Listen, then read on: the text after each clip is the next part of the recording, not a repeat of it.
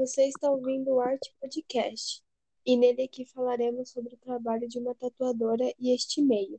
Me chamo Renata e trouxe uma grande convidada para nos falar um pouco disso.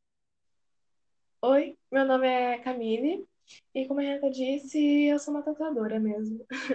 Acho que é só isso mesmo. Mas então, há quanto tempo você está nessa profissão? Ai, é mais ou menos uns quatro anos. E vejo que é mesmo tempo. Ah, sim, sim, eu tenho bastante tatuagem mesmo. E é uma maneira de me expressar como eu, é um, realmente, o meu corpo é um diário pessoal. Voltando um pouco, há quanto tempo você tem seu próprio estúdio? Ah, é mais ou menos uns. Na verdade, eu comecei o meu próprio estúdio mesmo, foi ano retrasado, então é bem recente, assim. É, já ocorreu algum tipo de problema em alguma das sessões? Já, já.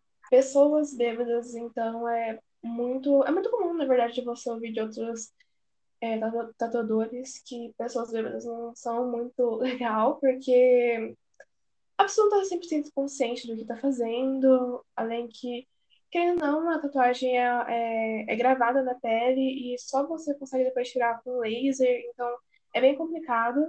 E, e as pessoas julgando mesmo, é, o seu estilo de tatuagem também, é, comparações, não, não é muito legal, não.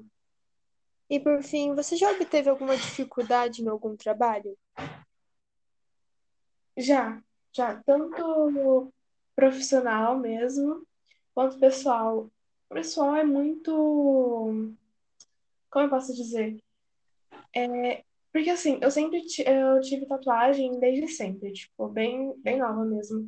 E com isso foi muito compl- complicado de procurar emprego, porque as pessoas olham torto mesmo, né? A sociedade que a gente vive, as pessoas julgam muito, então realmente foi bem complicado ter uma referência, buscar um trabalho, ser aceita, vamos dizer assim, a uma coisa que é uma expressão artística gravada no corpo apenas. E essa foi um pouco da nossa, do que nossa convidada nos trouxe e espero que tenham gostado. São pequenos detalhes, são sentimentos, são motivos e motivos. Assim como a Rapunzel, amamos nossos cabelos. Simples, muito simples. E essa grande palavra pode mudar a vida de uma pessoa. A palavra não, mas sim sua ação. Que se torna na vida de alguém mais um motivo para sorrisos sinceros, que se vê diante de pequenas atitudes. E qual o valor disso? Isso é um valor não comprável.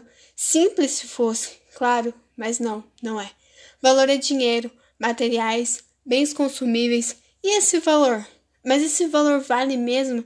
Sim, e é por isso que talvez tudo seria diferente. Talvez, talvez não, mas sim o mundo seria um lugar melhor. Aquele sorriso vale mais que mil palavras. Doar? Para que doar? Doar para mudar uma vida.